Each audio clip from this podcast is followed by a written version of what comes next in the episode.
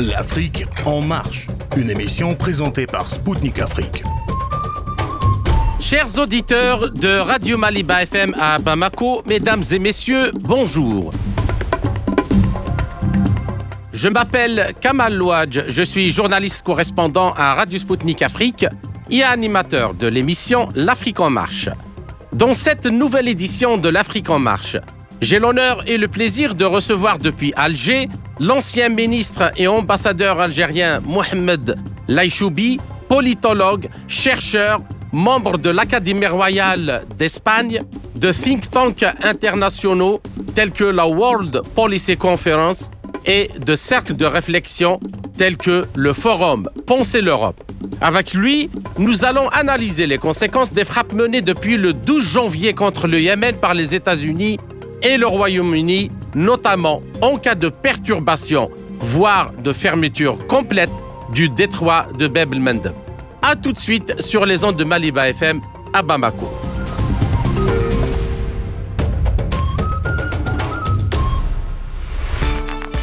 Depuis la nuit de jeudi à vendredi 12 janvier, les États-Unis, épaulés par le Royaume-Uni, ont mené des frappes sur le Yémen visant, selon le communiqué de la Maison-Blanche, les installations militaires du mouvement chiite Houthi Ansarullah.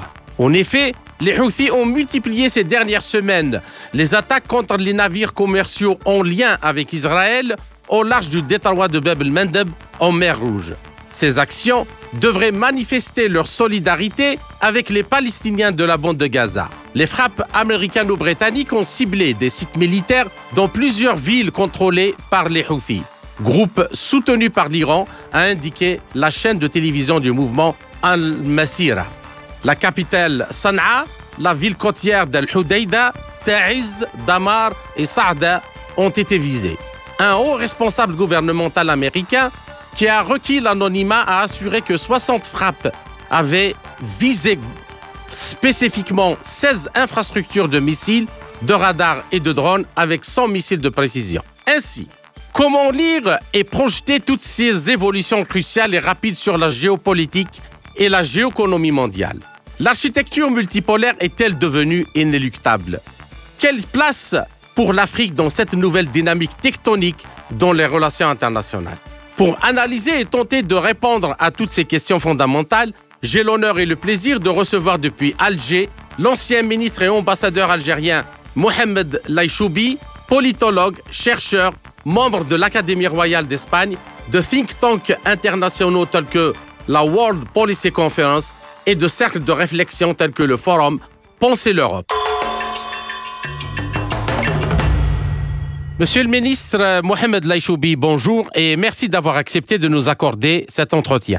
Oh, c'est moi qui vous remercie. C'est un privilège que de saluer mes amis auditeurs euh, africains à travers votre radio. Merci, tout le plaisir est pour nous. Alors, euh, Monsieur Laïchoubi, depuis le 7 octobre 2023, il est clair que le conflit israélo-palestinien a une influence considérable sur le détroit de Bab el-Mandeb, sur le golfe d'Aden, à cause de son poids stratégique. Le Hezbollah continue d'attaquer Israël avec des missiles, notamment les tours de communication face à la frontière libanaise. Les forces de la résistance irakienne attaquent les bases américaines en Irak et en Syrie. Et Ansarallah, c'est-à-dire le mouvement chiite Houthi du Yémen, bloque concrètement actuellement la mer Rouge aux navires israéliens. Alors, ma question, Peut-on dire que la guerre contre le Hamas et Israël s'achemine vers une nouvelle escalade régionale avec le déclenchement possible d'une réponse concertée de l'axe de la résistance aux frappes anglo-américaines? Et dans ce cas, est-ce la fin de l'hégémonie américaine dans la région du Moyen-Orient?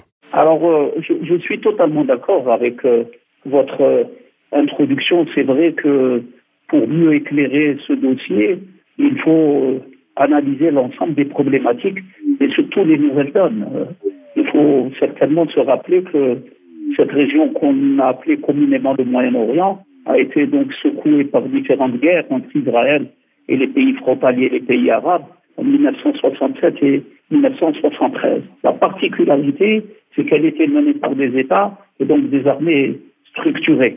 Entre-temps, les différentes défaites, les conflits ont jeté un discrédit sur les gouvernances d'un certain nombre de pays frontaliers et ont fait émerger des mouvements de guérilla qui ont repris euh, euh, les stratégies euh, contre Israël, les stratégies militaires face à Israël, mais évidemment d'une manière différente, puisque c'est des stratégies de guérilla initiées par des communautés, une résistance populaire, le Hezbollah, Hamas, puis les Houthis, les différents groupuscules existants notamment en, Irak. Et donc, ce discrédit notamment occidentale sur les gouvernances euh, arabes, et cette désagrégation, ce, manque de, poids, a fait que les opinions ont pris le dessus et les mouvements populaires sont, euh, nés sur la base de ces discrédits.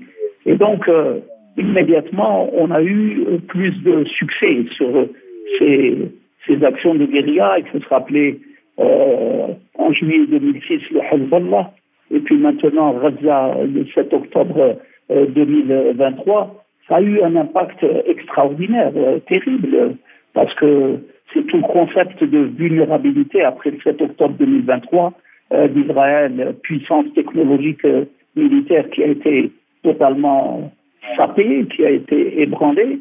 Et puis la société israélienne elle-même, elle est, elle est sidérée parce qu'elle avait une foi extrêmement importante sur le, les stratégies israéliennes, sur la la puissance militaire, sur euh, euh, l'assurance.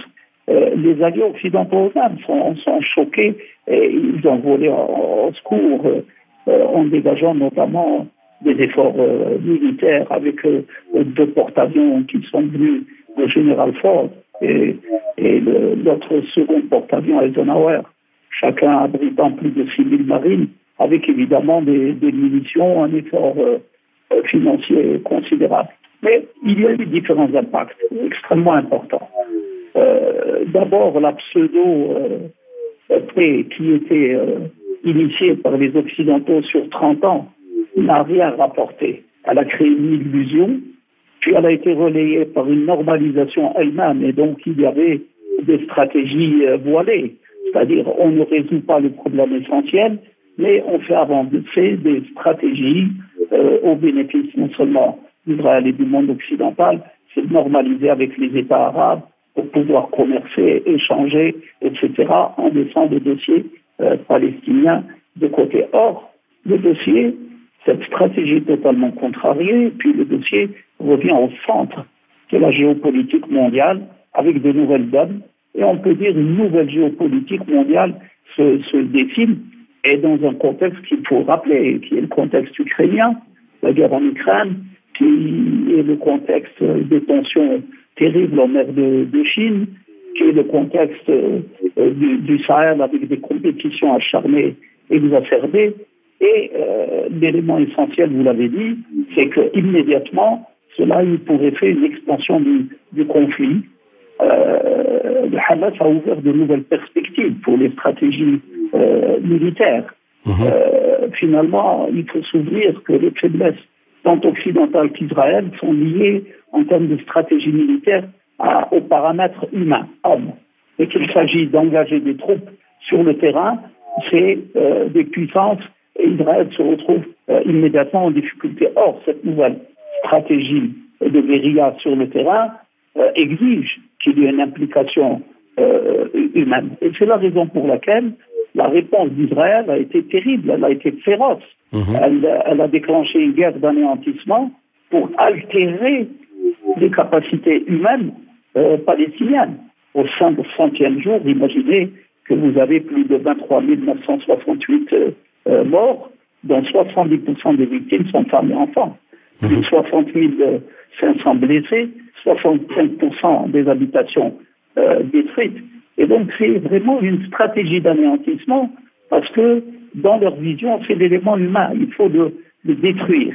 Et donc, euh, face à, une guérilla audacieuse, souple, efficace, souvenez-vous des ULM, euh, euh, les murs, les ceintures ont été défoncées avec des commandos déterminés, la technologie mise en échec.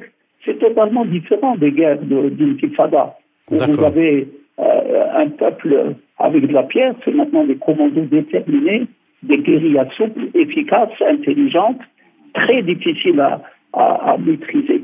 Donc le conflit reprend sur des dimensions redoutables. Mmh. Euh, et la répression est, est, féroce, avec un consentement discret des, des, Occidentaux. Mais cela rappelle, si vous voulez, un peu les guerres anti, anticoloniales, avec la même problématique, avec les mêmes trains de répression, et avec le grossissement du, mécontentement, et puis le grossissement des, mouvements de, de, guérilla. Mais autre élément nouveau, c'est maintenant euh, l'espace des valeurs morales qui est aussi atteint avec la plainte euh, de, de l'Afrique du Sud soutenue par l'Algérie et un ensemble de mouvements. Euh, le, conflit se dépasse aussi sur l'espace juridique avec euh, euh, donc sur l'espace des valeurs morales, des valeurs humaines. Alors qu'avant, sur les autres conflits, c'était les médias occidentaux totalement contrôlés qui établissaient les priorités, qui qualifiaient, qui validaient euh, l'ensemble des, des, des, des, argumentaires euh, euh médiatiques.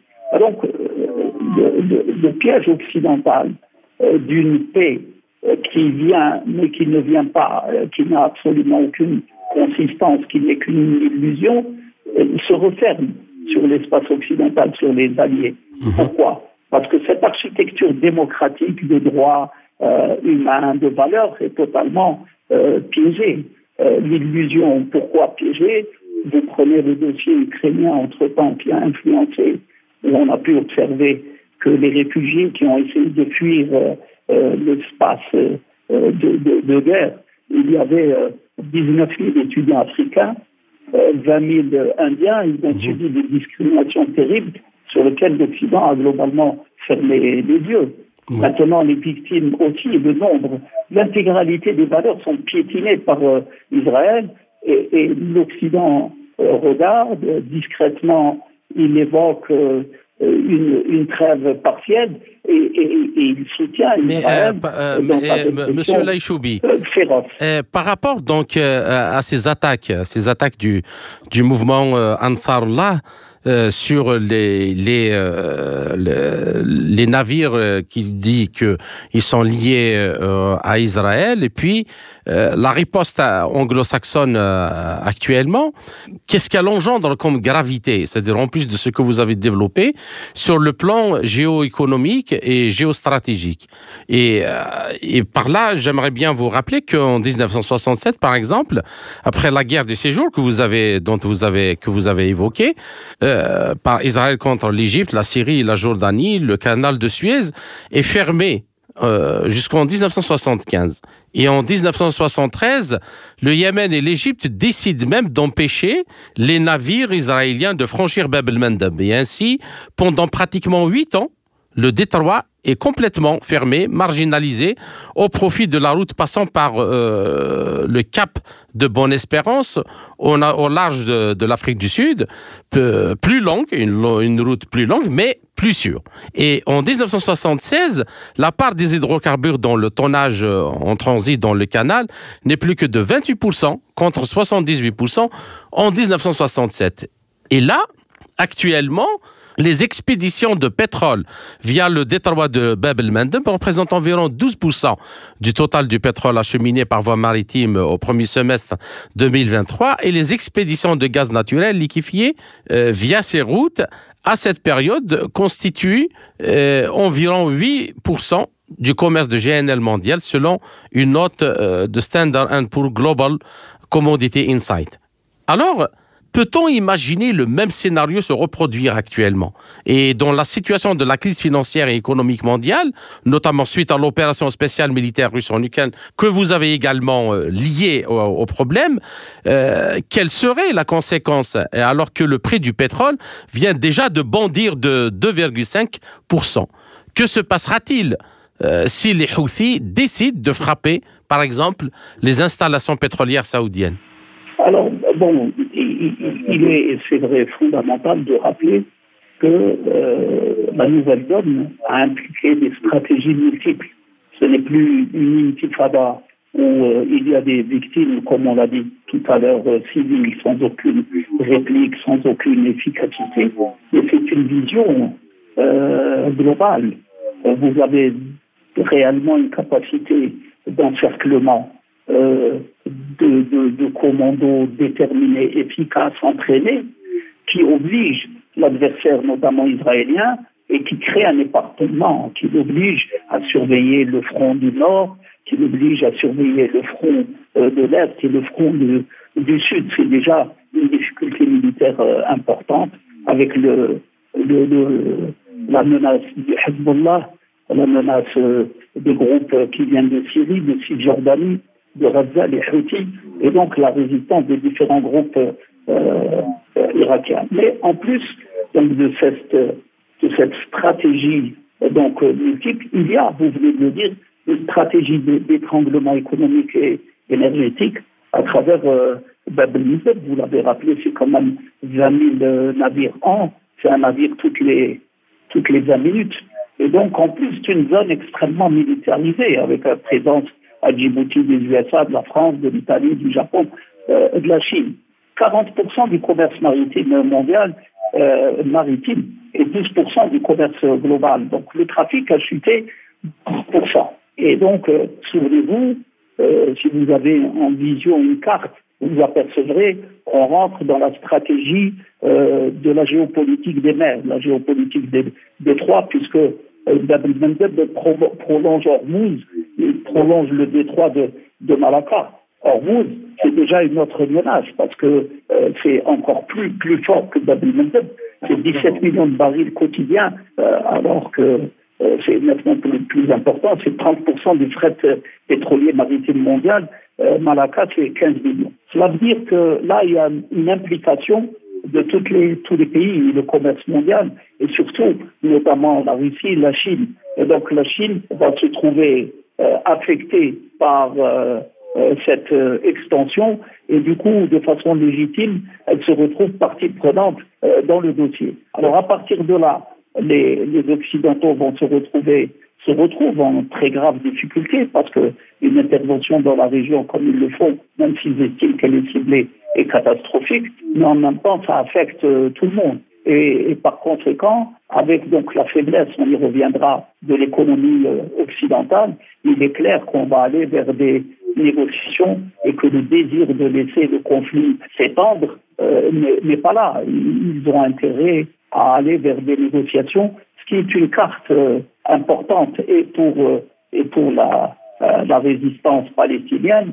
et pour également euh, les autres parties prenantes au conflit, euh, l'Iran. Ça veut dire que c'est des cartes maîtresses pour faire pression et pour faire plier les Occidentaux et les Israéliens. D'accord. Il y a un aspect quand même euh, militaire que j'aimerais bien euh, évoquer, sur lequel je voudrais avoir votre avis. Alors, euh, pour contrer la menace Houthi, les États-Unis ont lancé l'opération Prosperity euh, Guardian, c'est-à-dire gardien de la prospérité, avec la formation d'une coalition de plusieurs pays, notamment de l'OTAN, afin de protéger le trafic maritime, selon eux. Alors, la frégate multimission US Languedoc, présente sur zone, a d'ailleurs abattu, selon le, ministère euh, de la Défense américain, selon le Pentagone, il y a quelques semaines, euh, des drones au moyen de missiles Aster.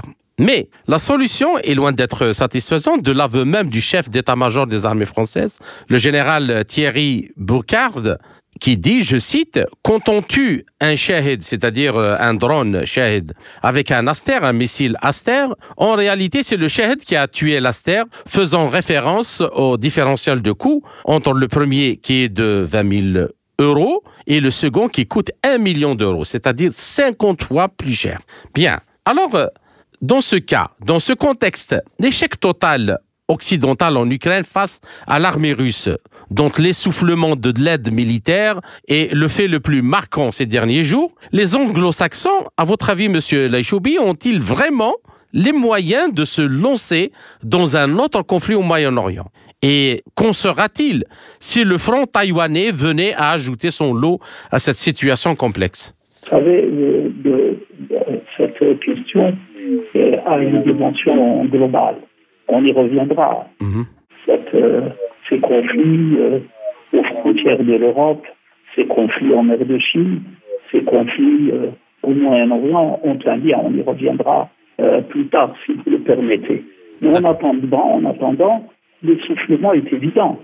Pourquoi? Parce que chaque conflit militaire a un contenu euh, financier, économique, c'est-à-dire les questions qui se posent. Est-ce qu'une nation qui rentre en guerre a une capacité de soutenir cet effort de guerre? Et financièrement évidemment, de soutenir l'économie parce que quand vous êtes en guerre, en général, la fluidité économique, elle est, elle est touchée. Et puis, il faut aussi euh, que les opinions euh, soient là et qu'elles adhèrent.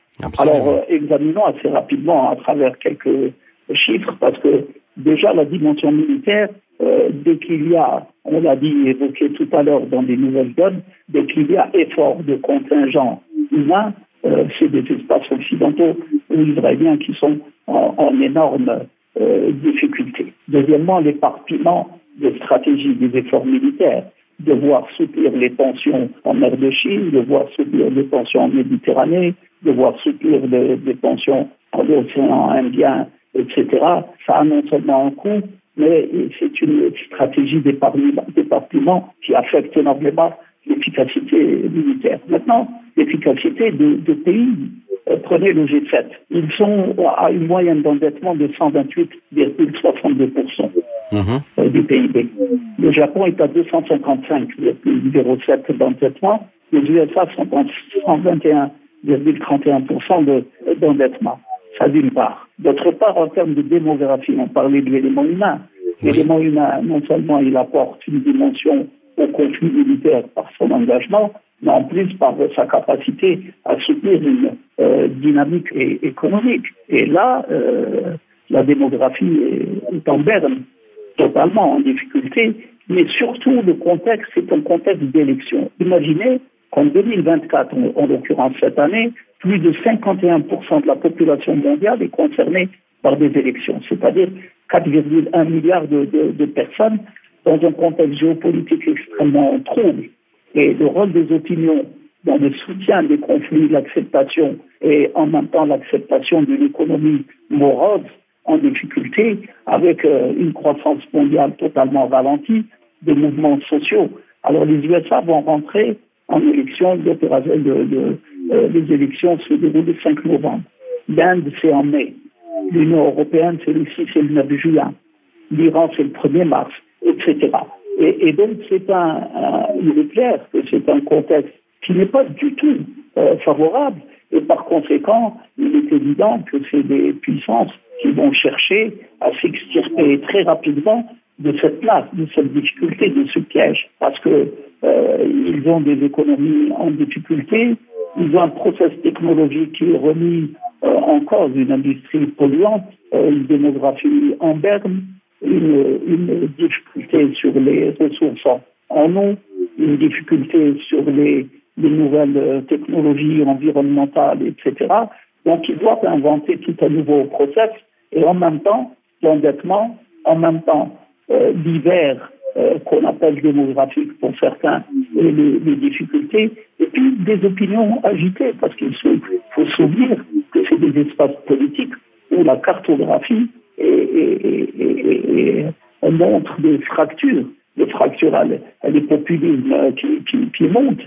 Et donc, euh, les élections, cette période, ce contexte économique, social, et électorale mais en rien favorable. Donc il, est évident qu'ils vont devoir chercher des issues, des sorties. Et donc si dans un premier temps, dans cette période de transition globale, mondiale, si dans un premier temps la violence prend dessus, il est évident que très rapidement, avec l'essoufflement qu'on note déjà, il est évident qu'ils vont tenter de rechercher des sorties et il est évident qu'ils n'ont pas la capacité à soutenir ces, ces, efforts. Il y a non seulement un essoufflement, mais en plus à l'intérieur des, des, des opinions, il y a une extrême lassitude. D'accord. Une dernière question pour cette première partie.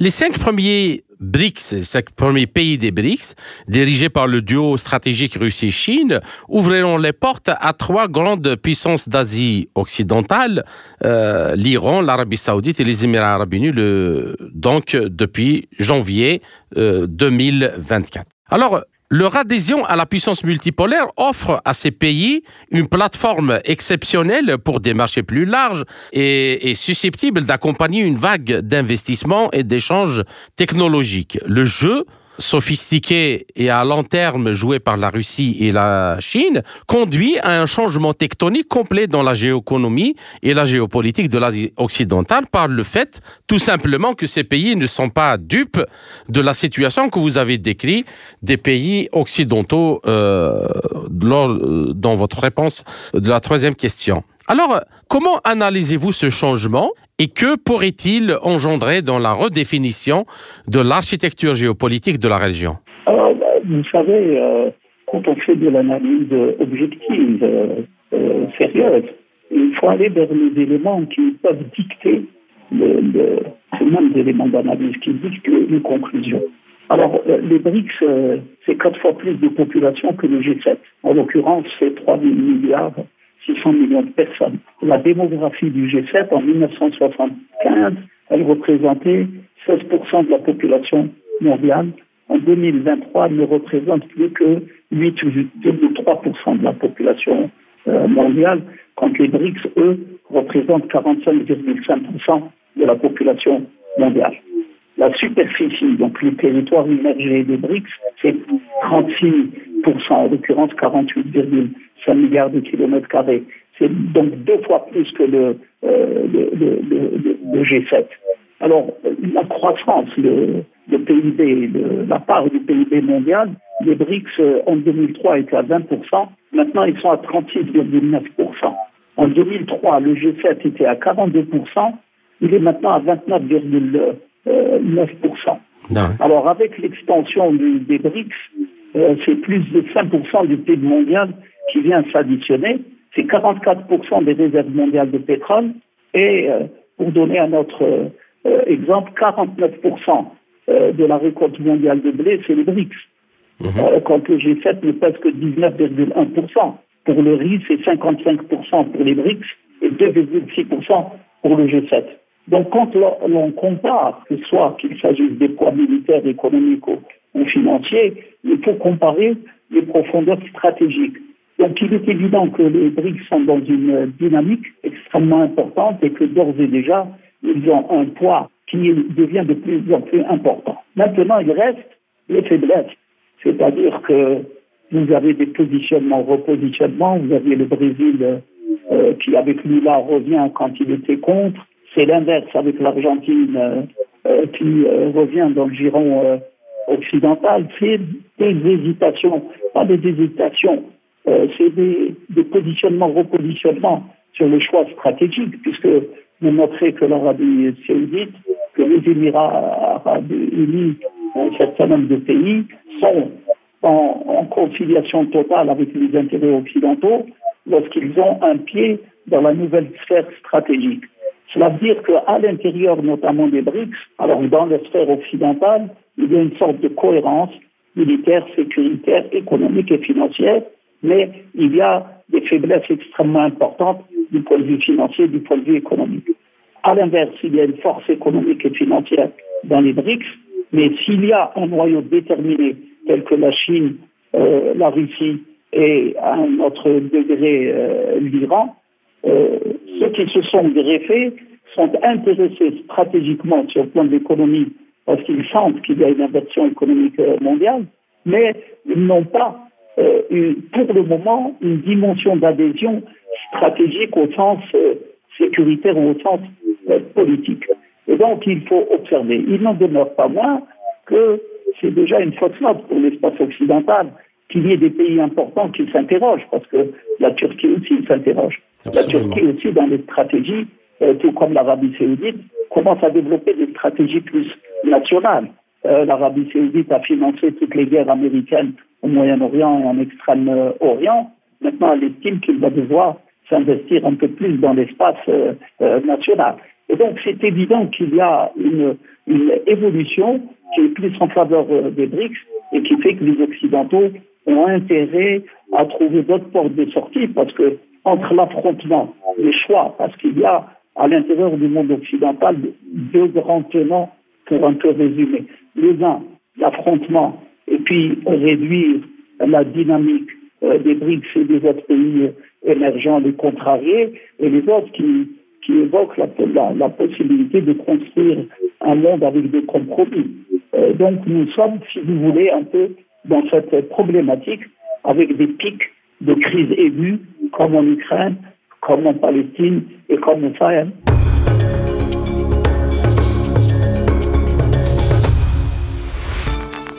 Chers auditeurs, vous êtes toujours à l'écoute de Radio Maliba FM à Bamako.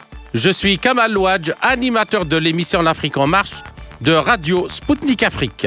Je rappelle que mon invité est aujourd'hui l'ancien ministre et ambassadeur algérien Mohamed Laïchoubi, politologue, chercheur, membre de l'Académie royale d'Espagne, de think tanks internationaux tels que le World Policy Conference et de cercles de réflexion tels que le forum Penser l'Europe. Monsieur le ministre Mohamed Laïchoubi, je vous salue à nouveau et merci pour votre patience pour cette seconde partie de notre émission. Passons maintenant un peu aux enjeux géopolitiques et géoéconomiques, géostratégiques un peu plus globaux. Euh, pour mieux situer toutes ces, confrontations. Alors, lors du sommet du G20, qui s'est tenu récemment à New Delhi, les dirigeants des États-Unis, de l'Inde, de l'Arabie saoudite, des Émirats arabes unis, de la France, de l'Allemagne, de l'Italie, de la Commission européenne ont présenté le projet de corridor Inde-Moyen-Orient-Europe, euh, dénommé donc euh, IMEC. Alors, il comprend une route orientale qui relie l'Inde au golfe Persique par voie maritime et une route septentrionale reliant l'Arabie saoudite à l'Europe via la Jordanie et Israël par voie ferroviaire et maritime. Alors, ce corridor de transport multimodal comprend des liaisons euh, ferroviaires, des câbles de données à grande vitesse et des pipelines énergétiques entre l'Inde, les Émirats arabes unis, l'Arabie saoudite, la Jordanie et Israël et l'Europe. Bien. Alors, bien que ce, nouveau corridor soit présenté comme un contrepoids à l'initiative chinoise euh, de la ceinture et, de la route, c'est-à-dire ce qu'on appelle le projet de nouvelle route de la soie, euh, ce projet peut-il réellement concurrencer celui de la Chine? Et quid de l'Arabie saoudite les Émirats arabes unis, Israël, qui font partie de la route de la soie et entièrement qui ont aussi entièrement des liens économiques et technologiques étroits avec Pékin.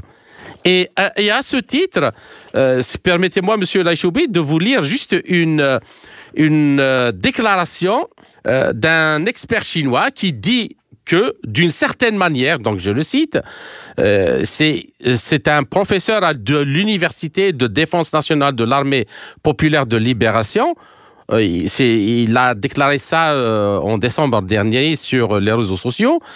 C'est le professeur Xiao euh, Honua. Il dit d'une certaine manière, les Houthis ont involontairement rendu un grand service à la Chine et euh, c'est-à-dire avec leurs attaques contre les, les, bateaux dans le détroit du Bab el-Mandeb. Et il explique que la perturbation inciterait davantage de commerçants à utiliser le réseau ferroviaire, soutenant ainsi l'initiative de la ceinture et la route de Xi Jinping qui vise à construire des infrastructures dans les économies émergentes. Et puis, il explique, je le cite, l'expansion de cette dernière est précisément notre stratégie internationale visant à rompre l'hégémonie américaine, à saper la puissance maritime américaine et à promouvoir la multipolarité mondiale. Fin de citation. Alors, qu'en pensez-vous?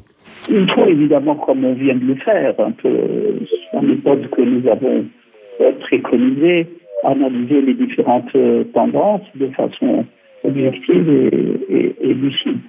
Euh, l'économie occidentale mondiale a été ce qu'on appelle a été cohérente. Euh, elle a eu des moments historiques de grande force. Elle a atteint plus de 75,5% euh, du PIB mondial, même si maintenant, on l'a évoqué tout à l'heure, elle, elle s'effondre.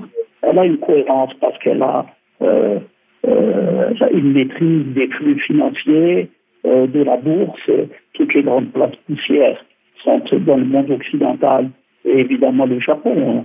C'est ce qu'on appelle un système monde qui a été bâti euh, autour des anciennes, autour de l'Amérique euh, impériale, mhm. autour de l'ancien Japon impérial aussi, et autour des anciennes euh, puissances coloniales. C'est-à-dire que chez, chez, tous les spécialistes, quand des analystes l'accusent d'être hégémonique, on sent que c'est un élément, un paramètre qui n'est pas tout à fait faux, qui n'est pas totalement erroné. C'est un monde qui avait pour objectif la domination, qu'il s'agisse de déclarations de, de partisans de Roosevelt qui disaient que l'Amérique doit être aussi forte que Rome, Constantinople et, plus forte que l'Empire euh, britannique. Donc l'objectif de ce monde qui est l'hégémonie a été sa force sur un moment et maintenant c'est sa faiblesse. Je veux dire que euh, quand vous évoquez les différentes initiatives pour les nouveaux mondes, parce que l'enjeu, c'est comment bâtir les nouveaux mondes. L'enjeu, quand vous parlez de la route de la soie, qui est un couloir qui va privilégier les infrastructures, qui va privilégier le lien, et l'autre euh, couloir qui est en part, qui n'est qu'une réponse. C'est-à-dire que l'un a eu la force de l'hégémonie de la domination, mais il a la faiblesse d'avoir laissé sur la route euh, euh, toute une économie mondiale marginalisée, qu'il s'agisse de l'Amérique latine, qu'il s'agisse de l'Afrique ou d'une partie de, de l'Asie. Donc sur la dimension politique d'une part, sur la dimension économique, l'Occident n'a plus la force. Le système monde, euh, donc le G7, pourquoi j'ai évoqué le G7 bah, C'est eux les noyaux, c'est eux. Les autres sont des satellites. Et donc euh, ce système-là a eu la force, mais sa faiblesse a été de laisser tout un monde euh, à la marge. Maintenant, tenter de récupérer par un corridor avec une vision stratégique sur la vie, encore une fois, à mon sens, il y a une erreur parce que euh, déjà, euh, la stratégie de globalisation a fait de, grandes erreurs, on va y, revenir. Mais là aussi, l'erreur, c'est de venir de façon pragmatique pour dire nous sommes intéressés par la maîtrise et le, contre, le contrôle de, de la vie contre puissance russe ou la puissance chinoise. Donc, ça n'est pas une option sur la construction, la réalisation d'un nouveau monde. En contrepartie, l'autre euh, projet, lui, il s'est structuré depuis plus longtemps. Il a une capacité financière importante, il y a une banque qui a été créée, il y a aussi une volonté politique qui, qui habite tant les opinions que les gouvernants qui sont obligés de changer euh, d'attitude. On l'a vu, un certain nombre de pays du Moyen-Orient, même des tentations de pays d'Europe euh, du, Sud de rejoindre un espace où euh, la dynamique de prospérité économique, la dynamique de création de richesses est plus importante. Mais en même temps, l'élément clé entre les deux, c'est que sur le second projet et de la route de la soie et les autres projets, sont structurés, bâtis autour d'une euh, philosophie qui est celle de récupérer la marge, de la structurer. Parce que notamment les Chinois et les Russes ont compris une chose, c'est que face à un monde structuré, on ne peut pas, la Chine à elle seule ou la Russie à elle seule ne peut pas faire face au système occidental, au système monde. Par contre, s'ils bâtissent un monde nouveau, en l'occurrence l'Iran, en l'occurrence s'élargir à travers les, BRICS, les, les sont, sont multipliés par, euh, par. Mais évidemment, il y a des faiblesses. Euh, Est-ce qu'elles sont aussi importantes, aussi graves? Parce qu'il y a un, problème de, cohérence et puis euh, de compromis. Les litiges latents entre la Chine et l'Inde, les stratégies différenciées entre la Chine et l'Inde et d'un certain nombre de pays, l'Arabie saoudite euh, et, et, l'Iran sont plutôt dans le giron occidental, ils sont plutôt dans la dynamique d'investissement économique mondiale. Mais la dynamique économique mondiale est en train de changer, évidemment, en faveur des BRICS. Et pour ma part, je crois plus au, au, au projet parce que l'Inde, c'est le corridor impliquant l'Inde, impliquant euh, le Moyen-Orient, est un corridor plus alternatif qu'une vision structurée, une vision globale, une vision euh, organisée. Et puis, il passe vers des espaces totalement litigieux. Euh, vous prenez les espaces du Moyen-Orient, sont des espaces qui vont devoir se restructurer différemment. Ils sont nés, pour la plupart d'entre eux, des lendemains des périodes coloniales, et ils vont devoir maintenant se restructurer. Ils prennent un peu plus de liberté sur la définition de leur stratégie.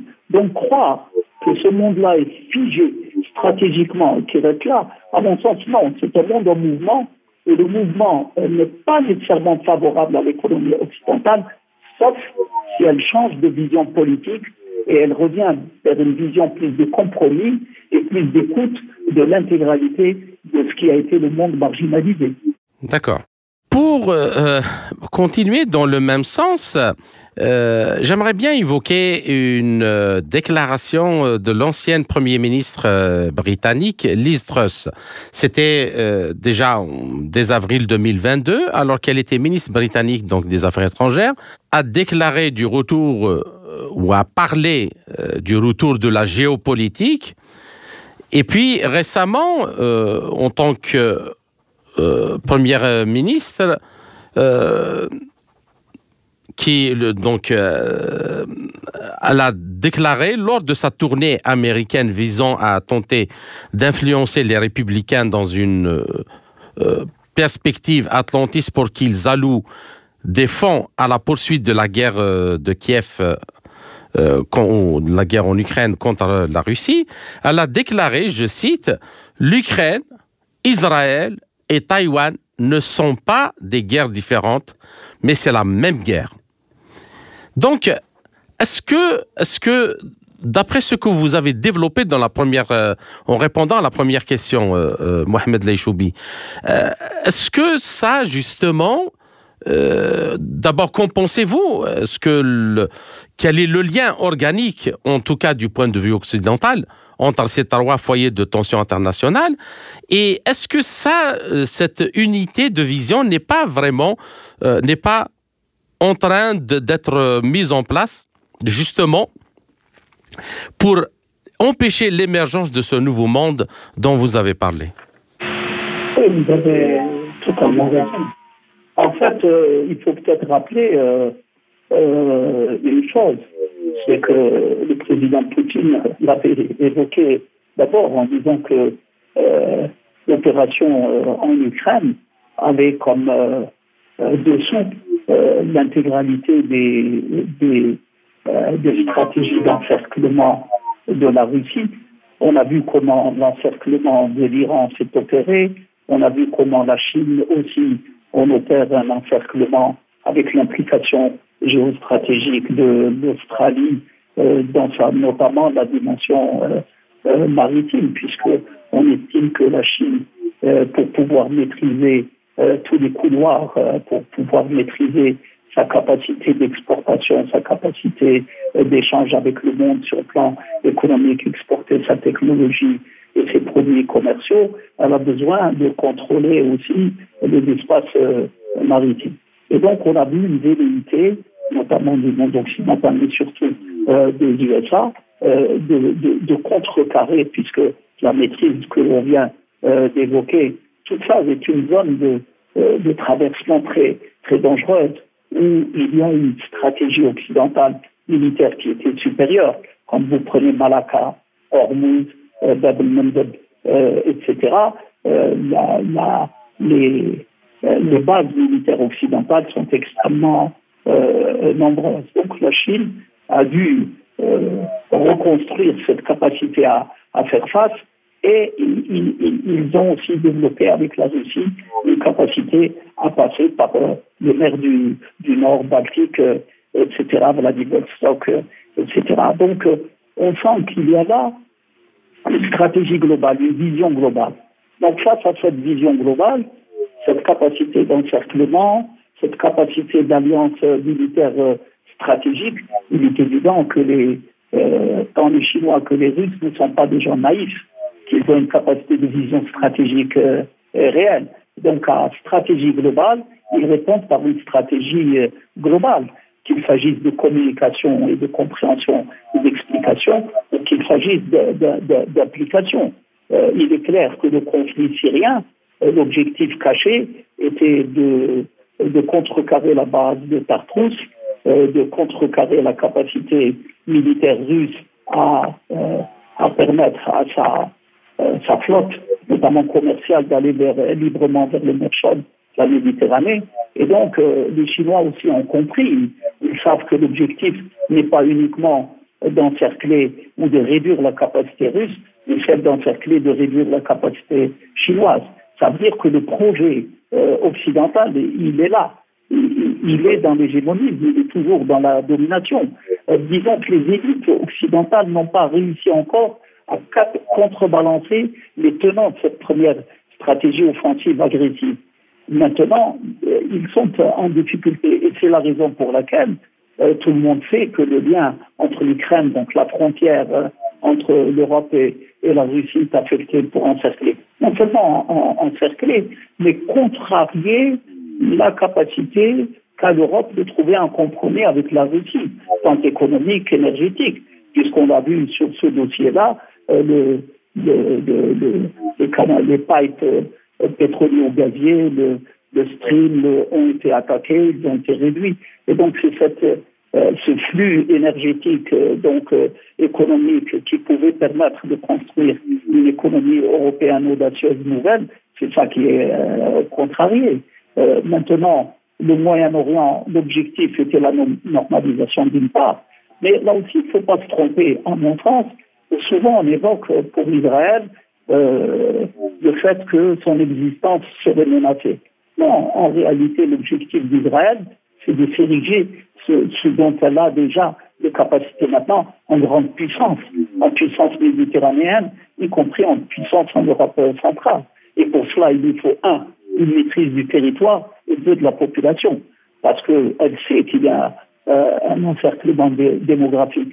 Et par conséquent, elle imagine et elle est convaincue ou du moins une partie euh, de, de l'établissement de cette politique, euh, qui a pour objectif euh, la grande puissance, lui veut étendre les territoires pour permettre à ce que les populations, notamment l'immigration, viennent nourrir et donner un espace fort territorialement et, démographiquement.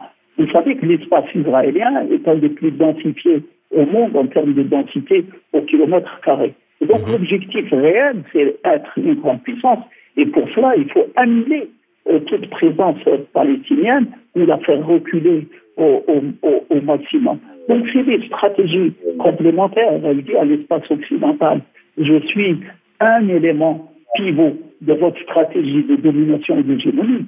Et c'est le même débat que vous retrouverez en Afrique, puisqu'on tisse de nouvelles alliances, qu'on retrouve avec des pays maghrébin entre Israël, qui est un peu, si vous voulez, face à des puissances déclinantes militairement, la France qui n'est plus, n'a plus une présence aussi forte euh, en Afrique et qui est obligée de revisiter ses stratégies, vous avez des pays maghrébins, euh, un pays du moins qui se prête à cette stratégie, qui fait cette interprétation, à mon sens, euh, erronée, parce que cette interprétation, c'est une, quand vous choisissez d'entrer dans sa démarche, vous rentrez dans l'intégralité d'une démarche globale.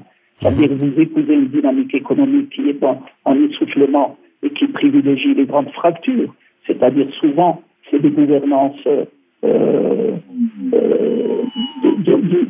d'un espace minoritaire en laissant la majorité à la marge. Et puis l'intégralité des économies, c'est des fractures sociales. Ça dire que vous n'épousez pas que la stratégie euh, militaire. Et du coup, il y a des propositions qui se font sur le front du Sahel qu'il faut évoquer, sur le front africain. Euh, il y a des propositions qui, qui se font pour une ouverture euh, vers l'Atlantique, alors que euh, le, le, le, pays en question n'a pas de, de frontières euh, sur l'espace d'Afrique de l'Ouest. Euh, sinon, il y, a, il y a la Britannie, il y a le Sahara occidental et, et il y a l'Algérie.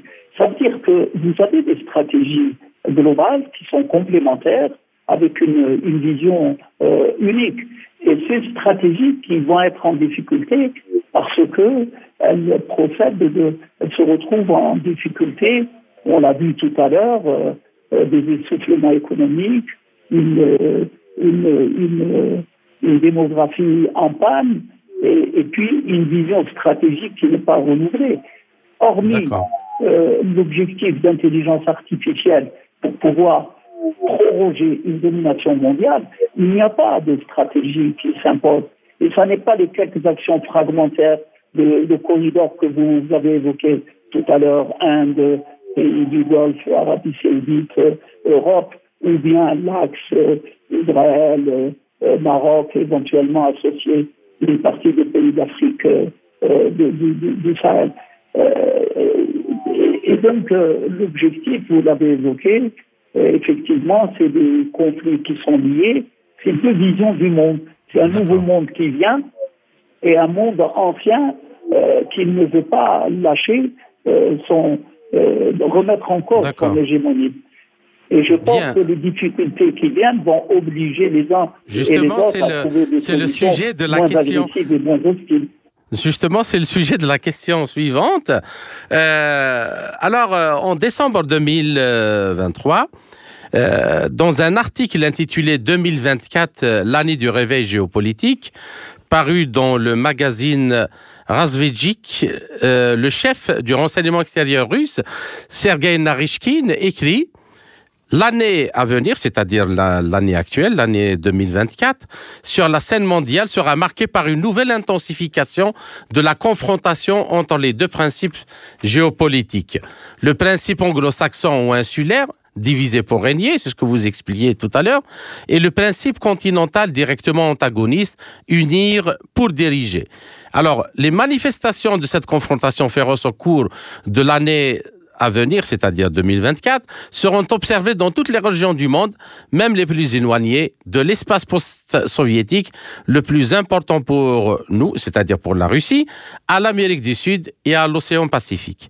Alors, êtes-vous d'accord donc euh, avec cette analyse? Et d'ailleurs vous l'avez un peu esquissé euh, que 2024 va connaître euh, pas mal de bouleversements et de quel côté à votre avis euh, la balance des rapports de force va-t-elle basculer?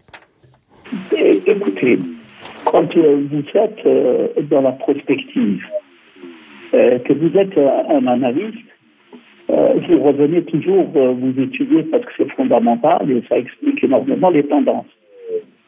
Vous prenez un certain nombre de pays, il ne faut pas oublier que deux tiers de la population mondiale, dans les années 40, 30, 50, était sous domination coloniale.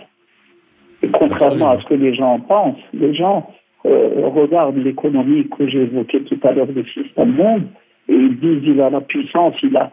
Mais quand vous regardez de plus près, on l'a dit tout à l'heure, ils sont passés de 75% du PIB mondial à 29,9%, et que vous avez des pays comme euh, l'Algérie, l'Égypte euh, et un certain nombre de pays qui ont multiplié leur population par 5. Les populations, l'Afrique et le continent qui a la plus grosse euh, croissance. Ça veut dire tout cet espace qui a été marginalisé de façon objective, sans parti pris politique. Euh, euh, l'erreur de, la vision de globalisation, c'était d'aller proposer un schéma sur un monde qui existe, qui, qui, qui n'a pas bougé.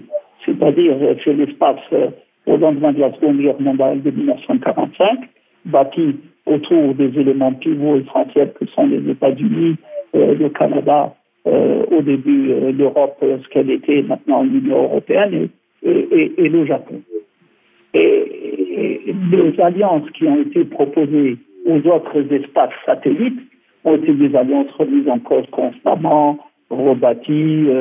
Trump est venu là totalement effilocher tout ce réseau qui était là. la conclusion, c'est que l'espace occidental je l'ai évoqué tout à l'heure, ne propose pas une vision structurée, ne propose pas au nouveau monde un compromis avec une nouvelle prospérité. Vous n'avez pas d'éléments de valeur. Euh, et ça, c'est au quotidien des erreurs stratégiques qui sont faites. Euh, L'Europe ignore toute la Méditerranée du, Sud. Euh, les débats politiques, notamment en France, chaque fois qu'on évoque l'Afrique, euh, qu'il s'agit euh, de l'Afrique subsaharienne ou de l'Afrique du, du Maghreb. C'est l'immigration, c'est le rejet, c'est la reconduite. On n'a pas, euh, il n'y a aucun pays qui a été développé grâce à, à, la collaboration euh, avec l'espace de l'Union européenne. L'Union européenne met moins de 1% de sa capacité de coopération dans le théâtre africain quand le Japon et la Chine, euh, le Japon met 25% et les États-Unis euh, mettent 24% sur euh, l'Amérique latine. En cela, l'Europe n'a quasiment aucune vision. Or, l'Europe est un élément stratégique. Il est vrai que les États-Unis, sur le théâtre asiatique, dans leur association avec le Japon, avec la Corée du Sud, ont nettement, fait mieux. Mais en dehors de ce théâtre, en Amérique latine, la stratégie a été constamment en échec. En Afrique, elle n'est pas heureuse. Ça n'est que avec Obama et maintenant euh, euh, on retourne avec Biden qu'on réidentifie l'Afrique comme un élément euh, important du point de vue stratégique. Mais globalement, euh, on est plus dans les visions hégémoniques, dans les visions de confrontation, qu'on est réellement dans les visions de structuration. Absolument. Et, on revient à ce qu'on évoquait euh, tout à l'heure, mais surtout à l'intérieur de ces espaces. C'est-à-dire que les opinions occidentales ne sont pas convaincues par le projet eux-mêmes qui, qui est proposé, puisqu'ils estiment que des fractures sont toujours importantes. Vous avez des mouvements sociaux assez importants un peu partout dans, dans, le monde. Et, et, et, je pense que cette période de transition est une période très dure pour les pays qui n'ont pas une capacité militaire de dissuasion. Ils vont en faire les frais parce que très souvent les crises, c'est sur le dos des pays euh, relativement faibles qu'elles se bâtissent. Mais globalement, euh, le monde nouveau, il est là. Il est important. Il a progressé de façon absolument incroyable en espérance de vie, en population, en éducation. Quand vous prenez l'Afrique ou l'Asie ou l'Amérique latine, il y a eu des projets, des progrès fantastiques. Mhm. Dans l'absolu, l'espace euh, dit marginal a mieux progressé sur les chiffres, les statistiques, les, les indicateurs que le monde occidental. Prenez le cas de l'Algérie. L'Algérie est passée d'une moyenne euh, d'espérance de vie avant 62 de moins de 49%, 49 euh, euh, ans, à 76,2 années d'espérance de vie, c'est-à-dire un gain de plus de 25 ans, avec des populations scolarisées, avec, et c'est le cas d'un ensemble d'autres pays africains avec des croissances vigoureuses. C'est-à-dire que la réponse est d'une évidence absolue. Il n'y a qu'à étudier les tendances. Et il est clair que ce monde dit marginalisé est un monde qui va avoir un poids. Alors, on s'intéresse énormément aux grandes puissances, la Chine. Mais les gens oublient que le nouveau monde qui vient est un monde qui va être structuré. Ça veut dire qu'on en parlera, si vous voulez. L'Afrique, c'est quand même euh, demain 2 milliards 300 millions de personnes. Par mhm. conséquent, on évoque bien sûr les nouvelles euh, grandes puissances qui réémergent, mais ce monde-là, marginalisé, il pèse énormément lourd. Donc imaginez des stratégies de mutation uniquement à travers des grandes puissances euh, et, à mon sens inadéquat. Et deuxièmement, il est clair que l'espace occidental, s'il ne se remet pas en question, s'il ne s'impose pas une vision plus dynamique, plus intelligente des nouveaux mondes qui vient, il va être en de très graves difficultés il est déjà en, difficulté. Et le risque même, c'est qu'il n'arrive plus à convaincre ses alliés, euh, que ce soit le Japon, ou que ce soit la Corée du Sud, ou que ce soit les autres espaces. D'ailleurs, ces deux pays, d'ailleurs, ces deux pays, le Japon et, la Corée du Sud, euh, euh, n'ont pas adopté la position américaine sur le conflit palestinien actuel à Gaza, mais ils ont ils ont pris leur distance par rapport donc sur une question qui est fondamentale. Euh, parce que euh, elle y de la présence américaine dans la région du Moyen-Orient. C'est pas uniquement une question de conflit vraiment euh, ponctuel. Il s'agit d'une stratégie globale pour toute la région. Je vous remercie, chers auditeurs. Notre entretien arrive à sa fin. Monsieur le ministre Mohamed Laïchoubi, je vous remercie encore une fois pour cet euh, entretien euh, très riche euh, en informations. J'espère vous retrouver dans les quelques semaines à venir dans une autre émission, dans une autre émission pour traiter d'un autre sujet. Bonsoir, merci encore une fois et à très bientôt. Moi qui vous remercie, mais surtout je remercie les éditeurs africains, les Africains que nous sommes. Je remercie les Africains qui nous écoutent. Merci beaucoup. C'était l'ancien ministre et ambassadeur algérien Mohamed Laïchoubi, politologue, chercheur, membre de l'Académie royale d'Espagne, de think tanks internationaux tels que la World Policy Conference et de cercles de réflexion tels que le forum Penser l'Europe. Ainsi s'achève cette édition de notre émission L'Afrique en marche, proposée par Radio Sputnik Afrique en partenariat avec Radio Maliba FM à Bamako. Je suis Kamal Louadj. Merci de nous avoir suivis tout en espérant avoir été à la hauteur de vos attentes, chers amis. Je vous retrouverai très bientôt pour une autre émission. D'ici là, portez-vous bien.